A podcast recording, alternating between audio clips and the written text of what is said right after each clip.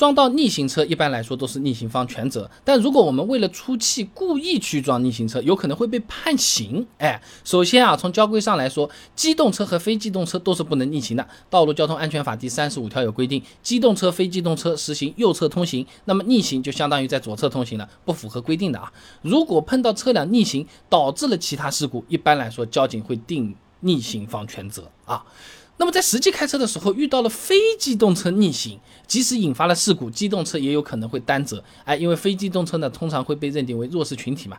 这个弱势群体不是指人的强势弱势啊。举个例子啊，就算是是是我们市的市长、大领导走在斑马线上，我们这个呃普通市民在开车，领导和我们比，领导他也是弱势群体啊，是这么个判别啊。那么，《道路交通安全法》第七十六条也有规定的，机动车与非机动车驾驶人、行人之间发生交通事故，非机动车驾驶人、行人没有过错的，那么机动车一方承担赔偿责任啊，这个很正常，对吧？有证据证明非机动车驾驶人、行人有过错的，那么根据过错程度，适当减轻机动车一方的赔偿责任。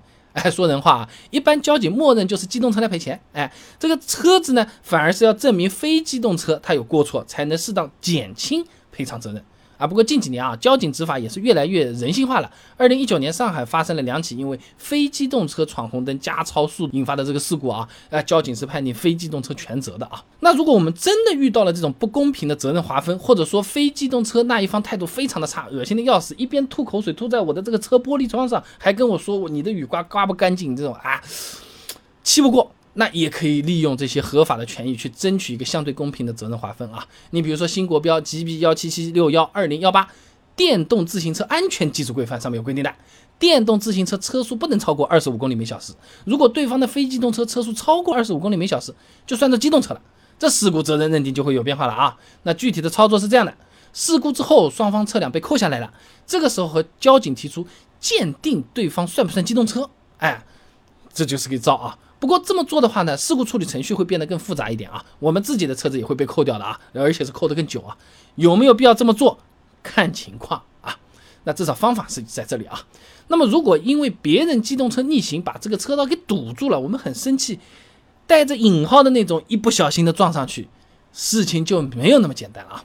现在大部分的车上是要装行车记录仪的，路上的摄像头也是很多的，警方是完全有能力判断出事故是不是故意造成的。如果是故意的，那就不是交通事故了，它就变成刑事案件了啊！而且这个保险公司肯定是不赔的。刑法第二百三十四条，故意伤害他人身体的，处三年以下有期徒刑、拘役或者是管制。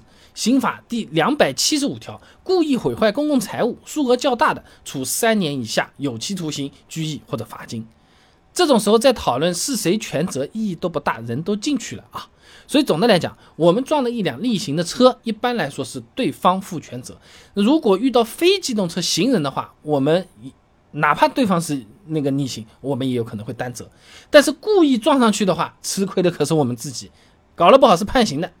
而且这样做也不是安全，我们又不是什么专业的赛车手，我们怎么能确保撞上去的时候我们自己不会受伤呢？我们车上的家人不会受伤呢？没必要，安安全全的开就好。千万不要赌气，人家逆行，我们躲躲开吧，对不对？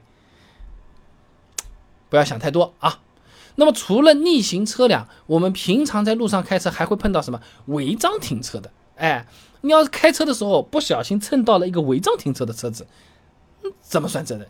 发生事故之后，我们一般还是比较紧张的。第一个电话打给谁？打给你认识的朋友。